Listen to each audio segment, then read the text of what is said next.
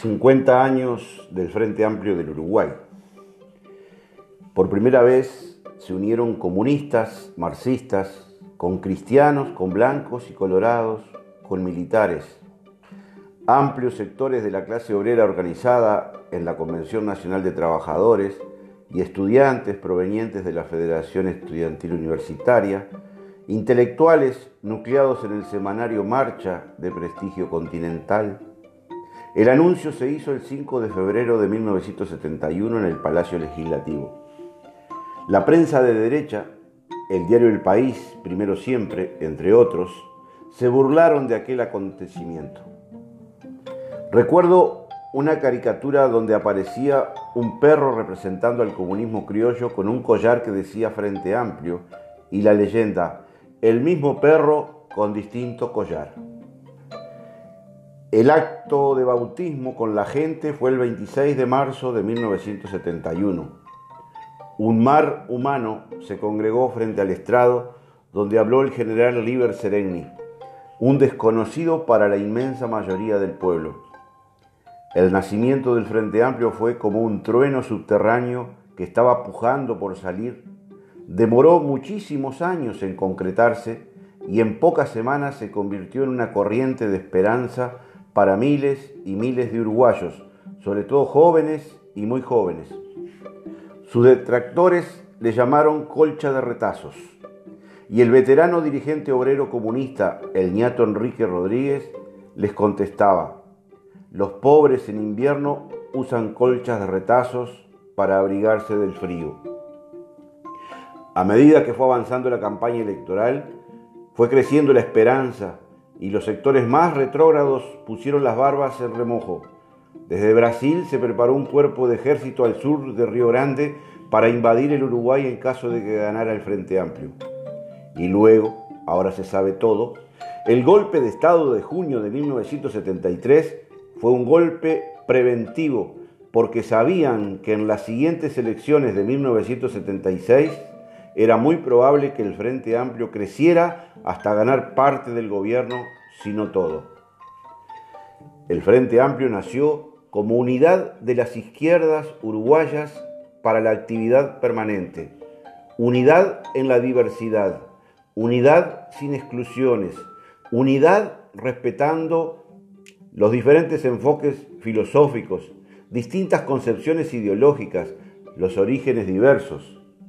Fue una de las frases del general Liber Seregni en aquel primer acto. El pueblo unido jamás será vencido. Y otro cuño seregnista. Todas las resoluciones debían salir por consenso. Así se aprobaron las 30 medidas de gobierno para escándalo y pavor de las clases dominantes, fundamentalmente del Pachecato y sus aliados.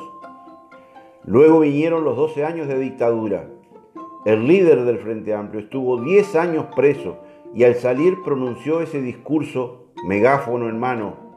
Somos una fuerza pacífica y pacificadora, obreros de la construcción de la patria del mañana. Después, 20 años ejerciendo la oposición a gobiernos colorados y blancos. Hoy, al cumplirse medio siglo de la unidad política de las izquierdas uruguayas, Volvimos a la oposición después de haber sido gobierno 15 años. 15 años de gobierno del Frente Amplio donde se ampliaron los derechos, se profundizó la democracia, la jornada de 8 horas para peones rurales y empleadas domésticas, la vigencia plena de los consejos de salarios, el plan Ceibal, una computadora para cada niño uruguayo, el matrimonio igualitario, el reconocimiento de los derechos de las mujeres y luego también para la población minoritaria. Las 19 intendencias recibieron puntualmente cada mes los aportes de rentas generales. Sin ir más lejos, el evento internacional Jazz a la calle en la ciudad de Mercedes se pudo hacer gracias a este cumplimiento. Ahora estamos en el día después de haber perdido el gobierno nacional y haber retenido solamente tres intendencias. Es cierto que somos el partido político mayoritario del país con el 39% de los votos en octubre, pero, humildemente, desde mi posición de militante de base, intelectual orgánico al servicio de la clase trabajadora, Creo que llegó la hora de establecer un nuevo pacto con el país. Creo que debemos despojarnos de las nostalgias del pasado porque no volverá. Nunca vuelve el pasado y si lo hace es para peor. Las chacras y chacritas en las que se dividía y se divide las izquierdas deben pasar a un segundo o tercer plano. En primer lugar, el país. Tenemos que demostrar que llegamos a la madurez política y humana y planificar estratégicamente el país que queremos para los 80 años que le quedan a este siglo.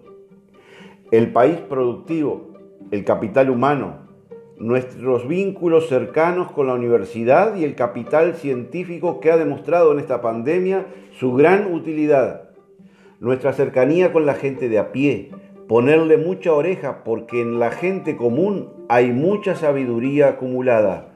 Debemos dialogar de tú a tú con los tres millones de uruguayos, con los buenos orientales, que solamente queden afuera los dictadores y sus alcahuetes, los que vaciaron los bancos dos veces, los que quisieron vender Antel en 1992.